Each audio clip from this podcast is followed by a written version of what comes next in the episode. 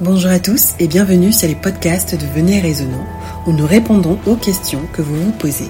Alors n'hésitez pas à prendre des notes, c'est parti.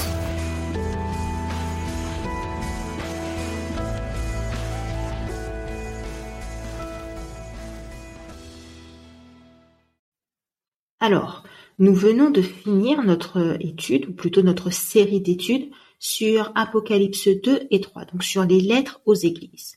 Nous avons vu que les sept églises représentaient les sept périodes de l'église. Il y a donc une application historique, mais également une application actuelle. D'autant plus actuelle qu'il y a aussi une application personnelle, c'est-à-dire que ces lettres nous concernent, nous, individuellement. Elles concernent notre marche chrétienne.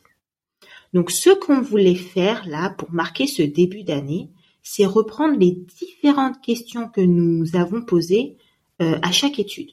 L'idée est de prendre en considération ces questions, de chercher honnêtement et sincèrement à y répondre afin de mettre en pratique la parole, de mettre en pratique les messages que Jésus nous transmet à travers les différentes lettres. Donc nous n'allons pas refaire les études ici, évidemment, mais juste reprendre quelques questions. Donc prenez le temps de noter ces questions et prenez le temps euh, de reprendre également vos notes. Nous avons aussi déjà publié les vidéos de certaines études, donc euh, sur notre groupe Telegram. N'hésitez pas à les reprendre et à réétudier. Ok? Donc c'est parti. Nous avons d'abord vu la lettre à l'église d'Éphèse. Nous avons souligné que sans repentance et sans son premier amour, qui est Dieu, Éphèse perdra sa capacité à briller, sa capacité à être une lumière. Nous savons que cela est également valable pour nous individuellement. Donc notre première question a été et est suis-je une lumière pour le monde? Jésus a pour intention que son Église reste brillante et reflète la gloire de Dieu. Il s'agit de continuer à briller au milieu des ténèbres. Est-ce que je suis une lumière pour le monde? Si je réponds oui, sur quels éléments concrets est-ce que je me base?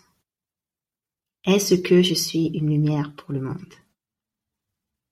Dans cette même lettre, nous avons parlé des Nicolaïtes, de leur doctrine de compromis entre judaïsme, christianisme et monde occulte. Nous avons souligné qu'aujourd'hui, entre œcuménisme et mystification, nous sommes dans un monde de compromis, d'écrans de fumée et de séduction. Nous avons également relevé que les Nicolaïtes n'étaient pas des outsiders, ils n'étaient pas des gens de l'extérieur, mais bel et bien des chrétiens, entre guillemets. C'est de l'intérieur que vient cette séduction. De l'intérieur. Alors, prenons le temps de repérer dans nos quotidiens ces doctrines de compromis. Est-ce que j'arrive à les identifier? Est-ce que même j'ai la volonté de les identifier? Ensuite, une fois que j'ai identifié une de ces doctrines, euh, qu'est-ce que je fais? Est-ce que je fais avec? Est-ce que je m'accommode de la situation? Est-ce que je ferme les yeux? Ou est-ce que je rejette tout simplement? Poursuivons avec la lettre à l'église de Smyrne. Nous y avons relevé la mention euh, à la synagogue de Satan, le temple, l'église. À l'heure actuelle, n'y a-t-il pas des, regroupements, pardon, des gens qui se regroupent en église, en temple, qui se disent chrétiens, mais qui serait en fait l'église, le temple de Satan? Est-ce que j'en fais partie? Nous avons également parlé des persécutions. C'est aussi euh, dans la lettre de Pergame avec notre fameux Martus. La grosse, question que nous avions alors notée est est-ce que j'ai compris que les persécutions sont inévitables? Suis-je prêt à subir la pauvreté à cause de ma richesse? Parce qu'on a vu justement la différence avec l'église de Laodicée, avec l'église actuelle, qui s'attache à la richesse économique, mais qui spirituellement est pauvre. Est-ce que je suis prêt à subir la pauvreté économique tout comme l'église de Smyrne à cause de ma richesse spirituelle qui est le fait d'avoir Jésus? Ou est-ce que je cherche au contraire mon confort matériel? On rappelle quand même Colossiens 3 les versets 2 à 4 Affectionnez-vous aux choses d'en haut et non à celles qui sont sur la terre, car vous êtes morts et votre vie est cachée avec Christ en Dieu. Quand Christ, votre vie, paraîtra, alors vous paraîtrez aussi avec lui dans la gloire. Suis-je prêt à être fidèle jusqu'à la mort afin de recevoir la couronne de vie? Est-ce que nous avons pris conscience que nous avons été appelés à être des martus Est-ce que je suis prête à être un martus, c'est-à-dire un témoin fidèle? Ah. Nous avons également parlé de la doctrine de Balaam, une doctrine de confusion et une doctrine mensongère aux apparences chrétiennes. Les fameuses apparences que nous avons vues hier dans la lettre à l'église de la Odyssée, la fameuse tiédeur qui nous concerne, qui est le problème de l'église actuelle. Cette tiédeur qui donne la nausée à Jésus au point qu'il prévient arriver à vomir cette église. Bref, nous avions relevé euh, donc cette question. Aujourd'hui, n'y a-t-il pas des gens infiltrés qui enseignent au peuple comment pécher en faisant croire que cela vient de Dieu. Ne sommes-nous pas dans un enseignement de confusion totale?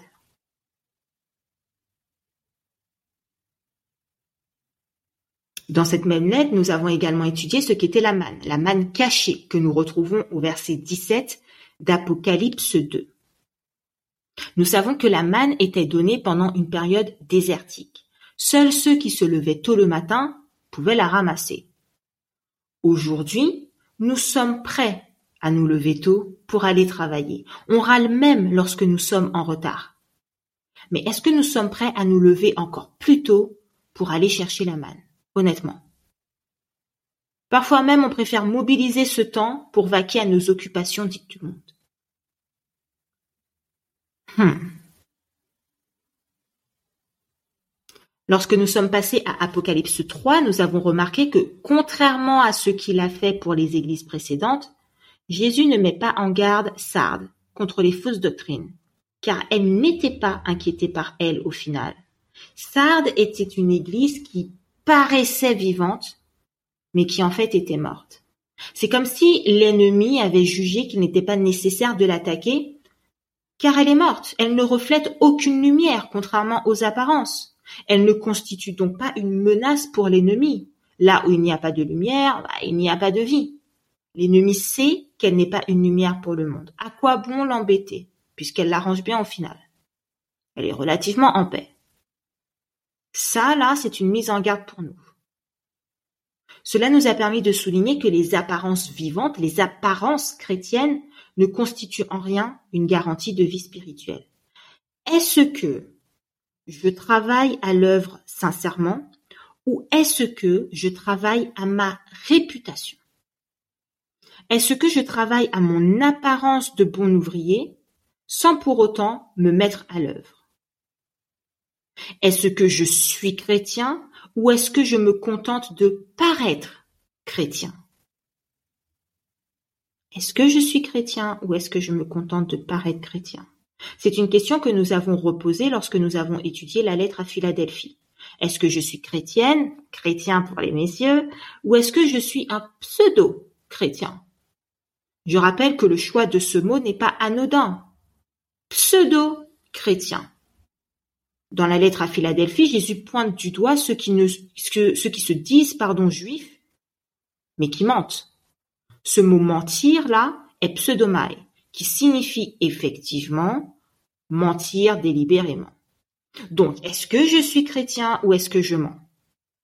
Est-ce que je me mens à moi-même et aux autres? Mais bon, nul ne peut mentir à Dieu. C'est un point qui est d'autant plus d'actualité qu'il constitue le reproche fait à l'église de la Odyssée, la Odyssée qui représente l'église actuelle. Nous avons vu que les apparences chrétiennes, l'hypocrisie, la tiédeur, c'est-à-dire être ni froid ni chaud, constituent une pierre d'achoppement pour les autres. À cause de cela, Jésus nous prévient qu'il nous vomira. Suis-je une pierre d'achoppement pour les autres? Dans Romains 14, verset 13, nous lisons Ne nous jugeons donc plus les uns les autres, mais pensez plutôt à ne rien faire qui soit pour votre frère une pierre d'achoppement ou une occasion de chute. Nous avons une responsabilité en tant que chrétiens et malheureusement, par notre hypocrisie, notre mensonge, notre tiédeur, nous pouvons être une pierre d'achoppement pour les autres. Toujours dans cette idée d'apparence, d'illusion, nous avons fait un point sur la réforme protestante, puisque l'église de Sardes représente la période des siècles, des siècles du protestantisme. Nous avons noté que contrairement à cette époque, aujourd'hui, nous avons tous une Bible à la maison. Nous avons tous la possibilité d'étudier. Est-ce qu'on le fait? Est-ce qu'on est vraiment des étudiants de la Bible? Ou est-ce qu'on se balade simplement avec une Bible entre les mains pour faire illusion? Ou est-ce qu'on a une Bible dans la bibliothèque pour faire joli, pendant qu'on s'attache à boire, sans aucune analyse ni vérification, des enseignements aux apparences chrétiennes. Lorsque nous avons étudié Acte 17, nous avions déjà souligné que les Béréens questionnaient et vérifiaient tout ce qui leur était présenté. Est-ce votre cas? Est-ce notre cas? Sommes-nous vraiment des étudiants de la Bible? Nous basons-nous uniquement sur le sola scriptura?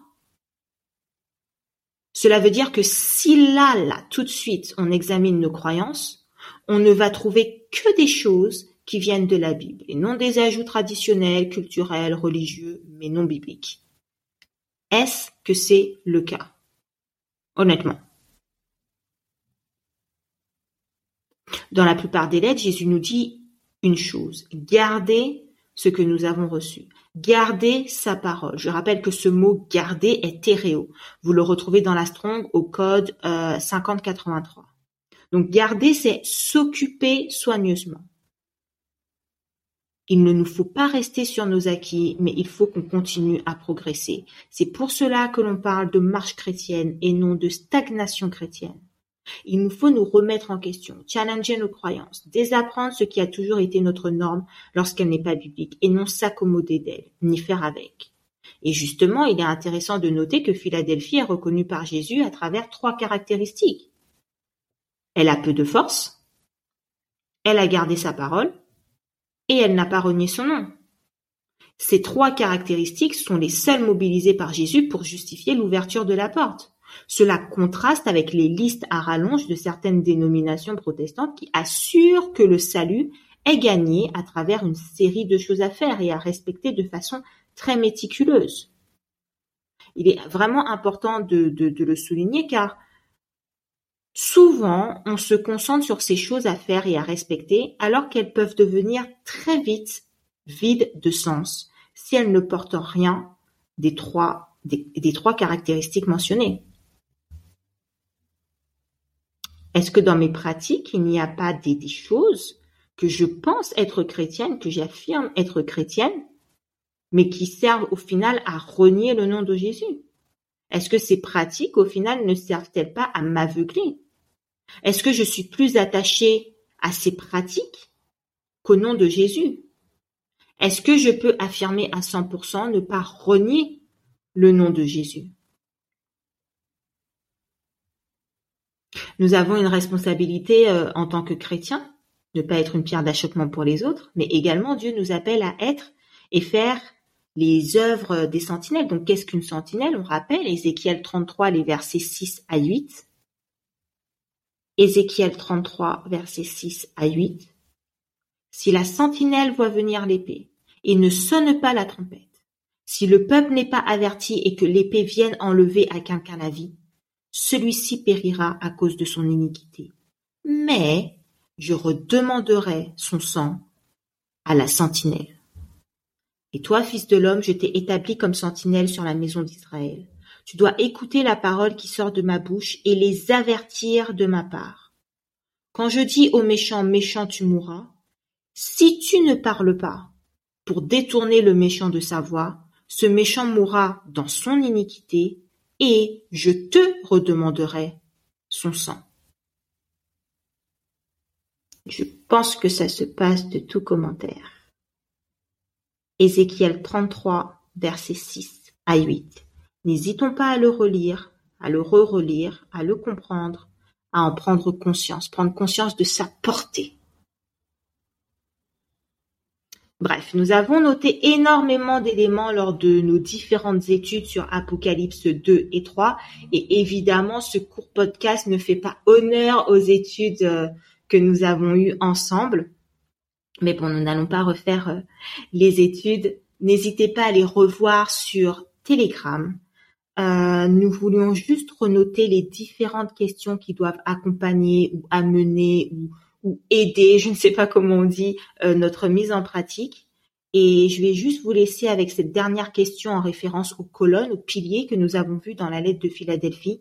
Est-ce que je supporte la vérité ou est-ce que je la renie?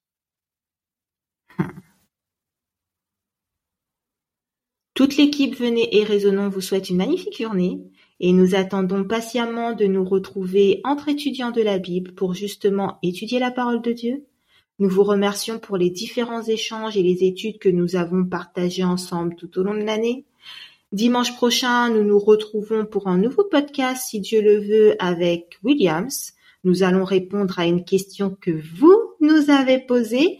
Je laisse le suspense, je ne vais pas vous donner le thème, mais c'est une question que vous nous avez posée assez régulièrement. En tout cas, si vous avez des questions, d'autres questions, n'hésitez pas à nous les communiquer, que ce soit en commentaire, que ce soit par mail. Que Dieu vous garde. Bye bye. Merci de votre écoute. N'oubliez pas de nous envoyer toutes vos questions à l'adresse mail venez.et.raisonnant.gmail.com. Nous vous disons à bientôt, si Dieu le veut, pour un prochain podcast de Venez.